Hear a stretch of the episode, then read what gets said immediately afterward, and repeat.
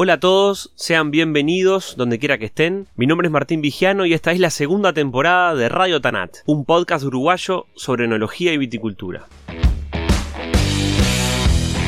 El vino uruguayo tiene una fuerte impronta dada por la tradición familiar, ya sea por descendientes de inmigrantes europeos que llegaron a América para buscar un futuro, como es la mayoría de los casos, o bien de otros que se apasionaron por la viña y sus hijos lo acompañaron. La mayoría de las bodegas y vinos en este país tienen como marca su apellido familiar, en una muestra de orgullo por entregar el esfuerzo de su trabajo. Turistas, periodistas, clientes, o cualquiera que visita y conoce de cerca a las bodegas familiares de Uruguay quedan encantados de esa realidad, donde abuelos, padres, hijos y nietos se involucran por igual en un trabajo muy pasional. Es común escuchar y ver la sorpresa de un extranjero al constatar que la familia a pleno atiende a los visitantes y además llevan adelante el negocio de punta a punta. El paso del tiempo nos permite hoy asistir a un recambio generacional en las bodegas uruguayas, algunas de las cuales tienen activos a dos, tres o hasta cuatro generaciones distintas.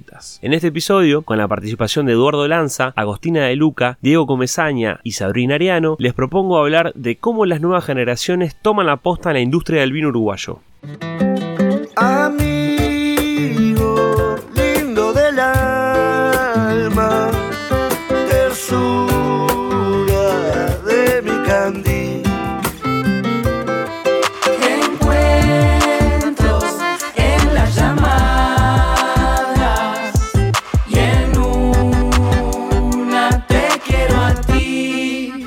Seba, nuestra música habla de quiénes somos, nuestros vinos también. Vinos del Uruguay, lo mejor de nosotros. Disfrutar los vinos uruguayos con moderación. Prohibido su venta a menores de 18 años. Radio Tanat es presentado por Nomacork, una línea de tapones técnicos que cuidan el vino y el medio ambiente. Nomacork Green Line es un portfolio de cierres creado a partir de materias primas renovables derivadas de la caña de azúcar y ofrece opciones para todos los segmentos, desde vinos jóvenes hasta vinos de guarda prolongada. Garantizan homogeneidad en todas las botellas y cero TCA. Para conocerlos mejor pueden seguirlos en Instagram, arroba.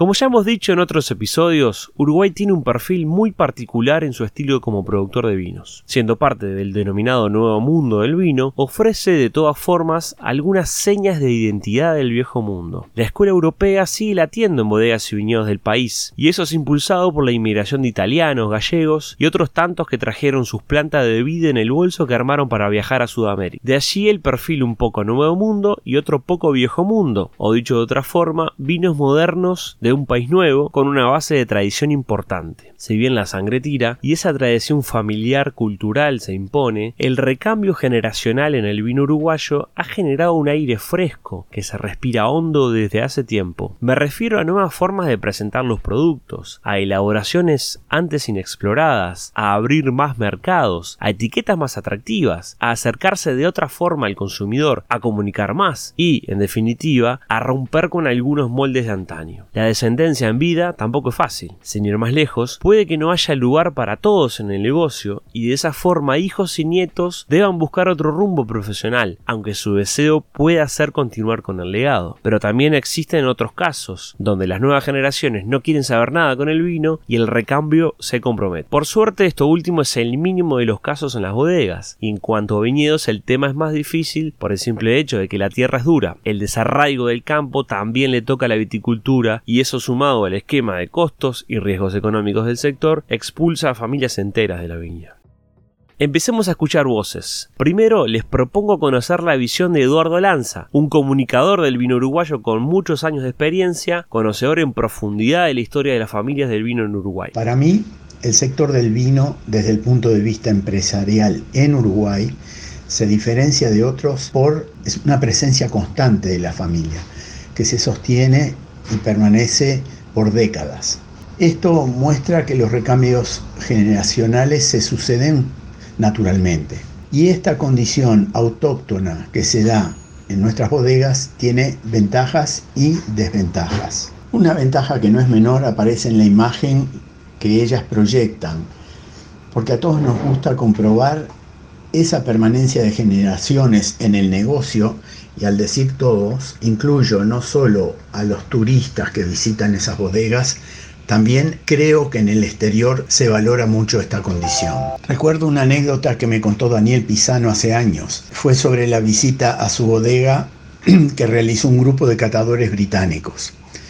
Venían de Chile y Argentina, cruzaron el río por Colonia, visitaron Irurtia y Subizarreta, luego aquí cerca fueron a Carrau y a Pisorno, antes de llegar a Pisano. Su asombro era que en cada una habían sido atendidos por la familia, que los enólogos eran de la familia, y todo esto les encantó, cosa que no les sucedió en las visitas eh, a los países vecinos. Como desventaja de las bodegas familiares veo la, la dificultad de crecer que solo se puede hacer exportando, cosa indispensable al ser nuestro mercado tan pequeño y debiendo enfrentar una dura competencia de los vinos importados, principalmente los argentinos.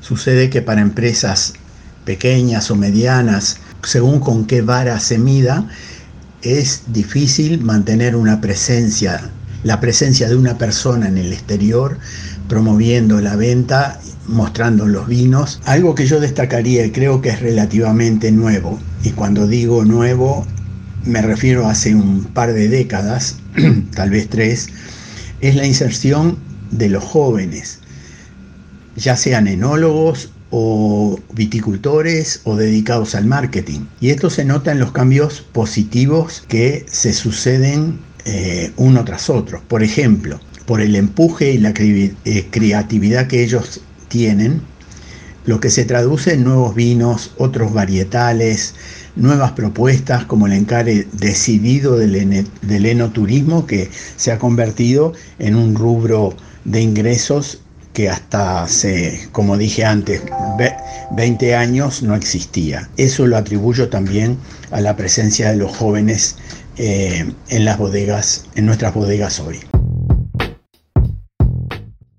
Ahora escuchamos a tres jóvenes menores de 40 años que tienen distintas responsabilidades en las empresas de sus familias. Agostina de Luca y su hermano acompañan a su padre Reinaldo, el popular Tano, en la bodega y viñedo de gran tradición en Uruguay que lleva el apellido de la familia. Y los desafíos más importantes, creo que el día a día es el desafío más importante, eso seguro. Estar ahí, trabajar ahí, convivir una generación con la otra, creo que, que ese es el mayor de todos los desafíos y que es muy lindo y si bien no es el más fácil, em, creo que, tiene mucho, mucho todavía por, recorrer. Creo que la sinergia entre una generación y otra es el desafío más importante y es algo que día a día se trabaja y que no, no termina, sino que cada uno tiene conocimientos diferentes y experiencias diferentes y va viviendo cosas de forma diferente y lo va, lo va aportando y bueno, creo que está, el hecho está en ver cómo hacemos para todos juntos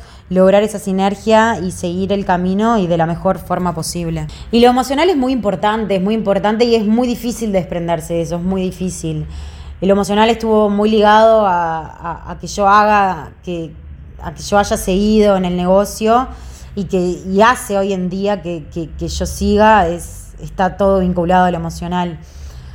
Me acuerdo cuando yo era más chica, hace unos años atrás, que, viajé al, exterior, de las primeras veces que viajaba a vender vino. Y claro, y uno va con el vino que hace mi papá y, todo, con, todo eso que te, llena el orgullo del trabajo familiar. Y me acuerdo que, que, era una cata y a alguien no le había gustado el vino, lo cual es normal y pasa todos los días. Y el vino es muy subjetivo, nadie hace vino para todos los paladares, es imposible pero que tal, que, que, eso emocional hizo que, me pese tanto que me acuerdo que llegué al hotel y me puse a llorar porque decía, no, porque no le gustó el vino y que no sé qué. Y uno dice, bueno, pero es normal que eso pase. Pero bueno, creo que, el hecho de trabajar en un negocio familiar hace que eso sea aún más difícil todavía como de separar. Después con los años uno bueno, va aprendiendo y se va dando cuenta y se va curtiendo un poquito más de, de cómo son las cosas pero es algo que, está ahí que todos los días y que es imposible de, desligarse.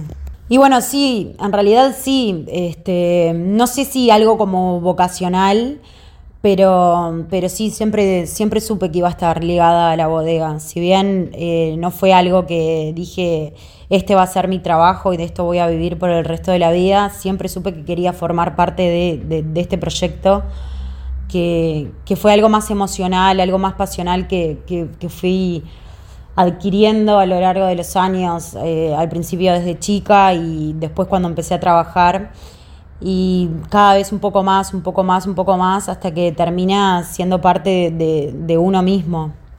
Hoy la bodega es parte de mí y yo soy parte de la bodega. No dejé de hacer nada por, trabajar en la bodega más. Hoy trabajo también en otro emprendimiento y podría seguir teniendo otros emprendimientos y la bodega siempre sería algo que, seguiría. Eh, porque hay algo que es más, más pasional, algo que está más relacionado con, con lo familiar, con, lo sentimental, que es lo que, lo que hace que, elija estar ahí y que quiera estar ahí. Bueno, las razones por las cuales hay algunos hijos eh, o algunas generaciones que no quieran seguir con el negocio familiar, creo que razones deben haber varias, tanto para una bodega como para cualquier otro tipo de negocio. Creo que está el tema vocacional, que, es súper respetable y que valedero, que me parece que, que si alguien no es su vocación y, no es algo a lo que se quiere dedicar y su camino está por otro lado, creo que, está en lo cierto y que tiene que ir por donde lo haga feliz y, le haga bien.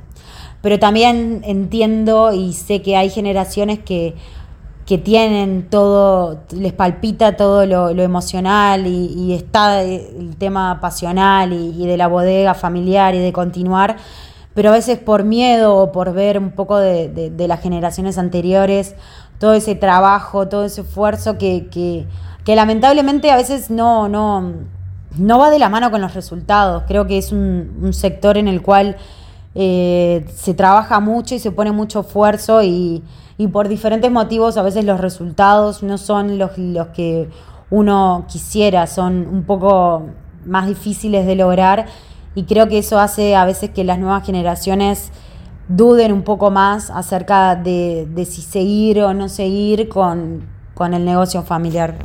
Bueno, eh, en realidad no sé por qué decidí. no, en realidad no, tengo una respuesta muy, muy, muy concreta o algo concreto que te diga continúe por esto. Creo que, fue algo que, fui palpando desde chica y, y, fui acercándome desde chica a lo que es el negocio familiar como cuando éramos chicos, eh, mi padre nos llevaba a mis hermanos y a mí a las vendimias, a que, a que trabajemos, a que trabajemos, no, a que tengamos como esa experiencia de estar en contacto con todo lo que estaba sucediendo en ese momento. Siempre una parte de mí me, decía que era algo como que me gustaba y, que me y tenía eso de, familia, de, de tradición, esa, esa esa pasión como que se transmite de, una generación a otra. Yo creo que, fue más que nada eso, más que un tema vocacional de que diga lo mío es hacer vino.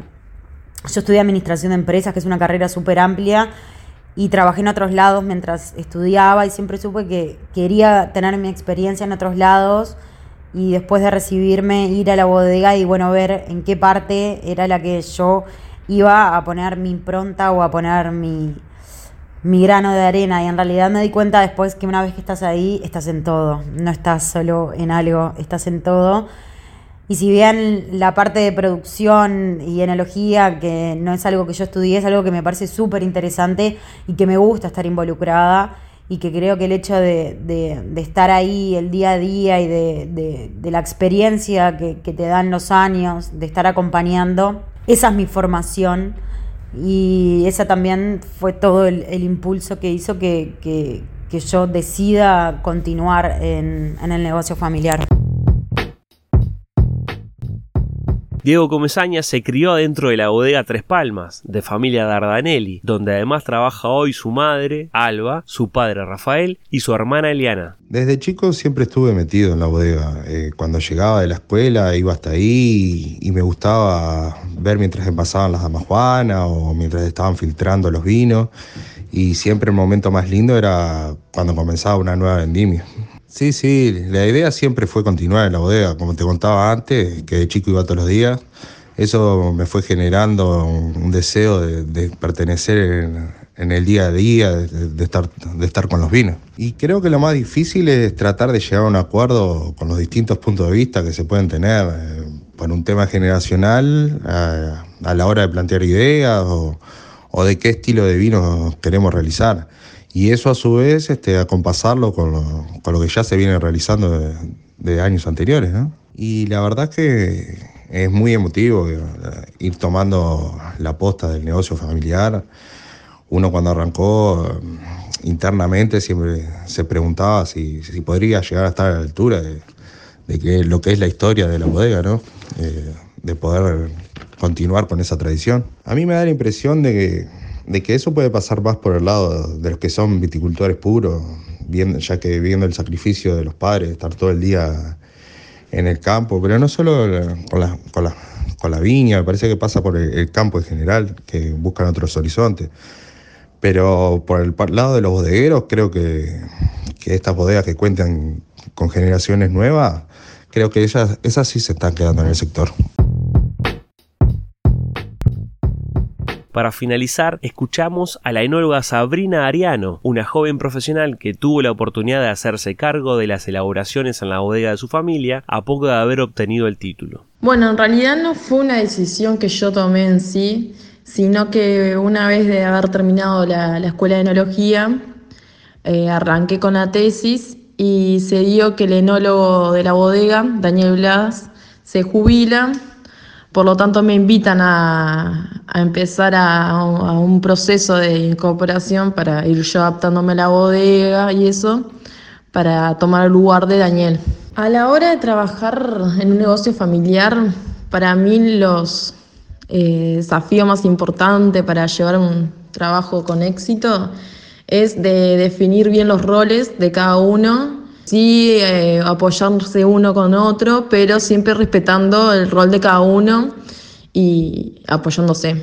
Bueno, desde el punto de vista emocional, eh, para mí ante nada es una responsabilidad bien muy grande, pero a la vez eh, cuando se ven los logros y metas cumplidas y objetivos logrados, es un orgullo, un orgullo total. Y, tal, y cuando no, cuando a veces pasan trabas, cosas que, quisiera uno que saliera de una manera y sale y no sale, eh, saber que contás con el apoyo de, tu familia, que, se dio todo lo que se pudo dar y bueno, pero por lo general eh, satisfacción. No, en realidad nunca quise, eh, nunca tuve otra vocación, siempre un inicio.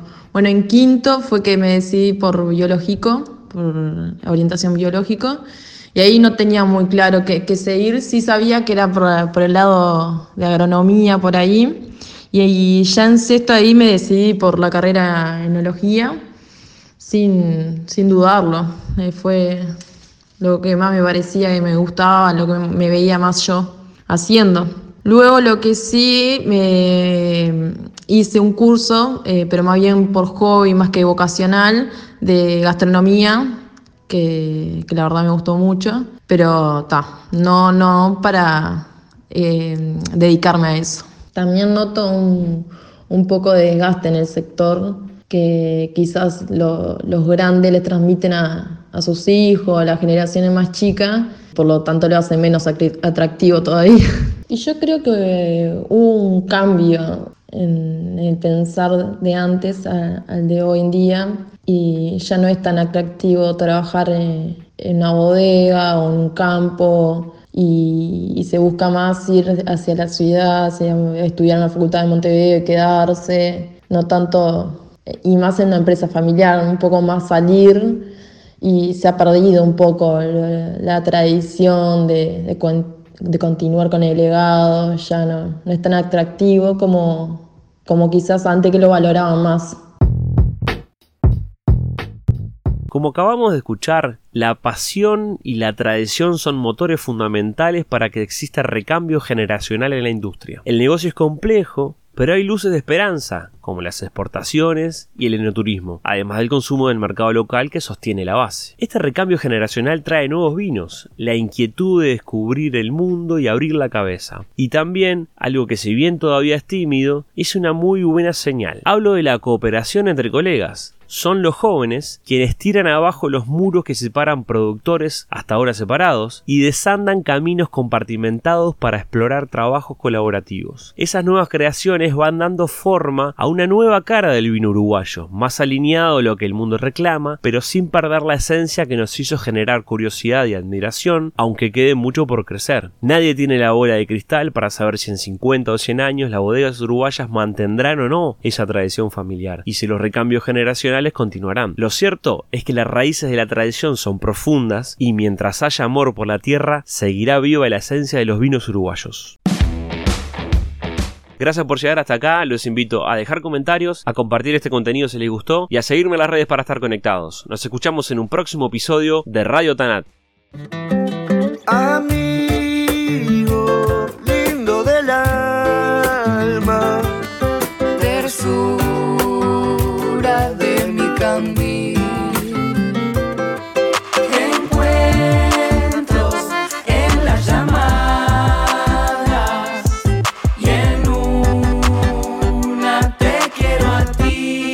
Eterna fusión de lo viejo y lo que está por venir. Como la abuela enseñándole al nieto a escribir. El eco de todos los tambores que el silencio quiso extinguir. El uruguayo es así, no sabe llorar sin reír. Deja una nota en cada gota para que cada copa toque una canción a lo largo del país. Nuestra música habla de quiénes somos. Nuestros vinos también.